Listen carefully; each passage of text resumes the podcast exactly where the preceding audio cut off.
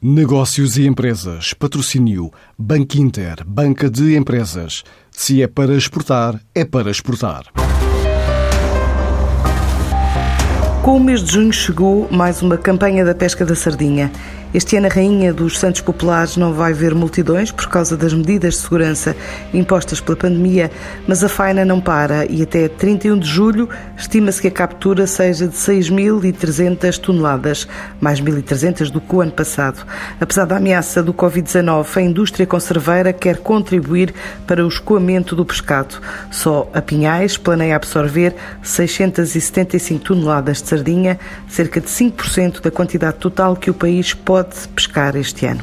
Esta empresa familiar está a assinalar um século de vida, passou por um processo de aquisição há quatro anos e, apesar da pandemia, compensou a quebra do mercado interno com as vendas online, como conta Nuno Rocha, diretor comercial da empresa. Devido à pandemia do Covid-19, houve a necessidade de adaptar abordagens e formas de trabalho à nova realidade.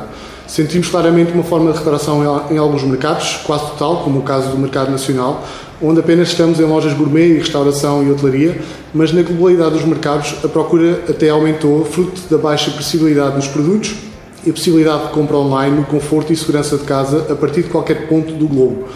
Em ano de centenário da Conserveira Pinhais, mantemos muito otimistas quanto ao futuro, nunca deixando de olhar para o passado como referência daquilo que melhor se faz em Portugal. A Pinhais garante que não abdica da receita original, familiar, conta com 111 colaboradores e nos planos de investimento futuros inclui a aposta no comércio online. Desde 2017 que retomamos a totalidade da nossa capacidade produtiva e as vendas têm crescido sustentadamente desde então, tanto em volume como em valor, estabelecendo-se na ordem dos 3,5 milhões de unidades por ano. Em termos de planos de investimento para o futuro, destacamos claramente a prioridade na aposta do desenvolvimento do comércio online, do e-commerce, em comunicação institucional e, sobretudo, no projeto de abertura do Museu Vivo da Pinhais e Companhia, que, em virtude de uma parceria direta com a Câmara Municipal de Matosinhos, espera-se que venha a ser um ícone incontornável de dinamização regional com bastante alcance internacional, na valorização do legado de Pinhais e da indústria conserveira como um todo e por excelência. A venda através de plataformas digitais também contribuiu para alargar o leque de oferta nos mercados internacionais,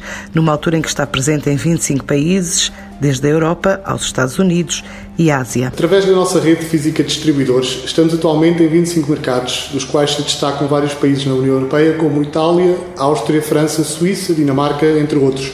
Destacamos também a forte presença nos Estados Unidos da América e alguns mercados mais longínquos, como Singapura, Macau e até a Austrália, cada vez mais exigentes na procura de produtos de alta qualidade e genuinamente diferenciadores. Mais recentemente, e também através do canal online, temos particular orgulho em fazer chegar as nossas conservas artesanais a consumidores em mais de 39 países.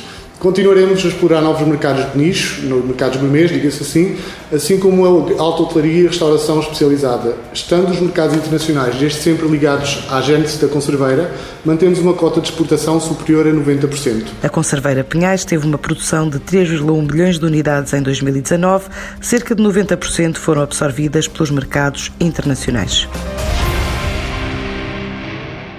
Antes de escolher o banco que o vai ajudar na internacionalização da sua empresa, questione-se. É para exportar a sério? E se a resposta for Sim, é para exportar a sério. Então o seu banco é o Banco Inter Banca de Empresas, com uma plataforma completa de apoio ao negócio internacional e o apoio dos nossos especialistas. Se é para exportar a sério, ligue 707 50 50 50 e fale com o Banco Inter.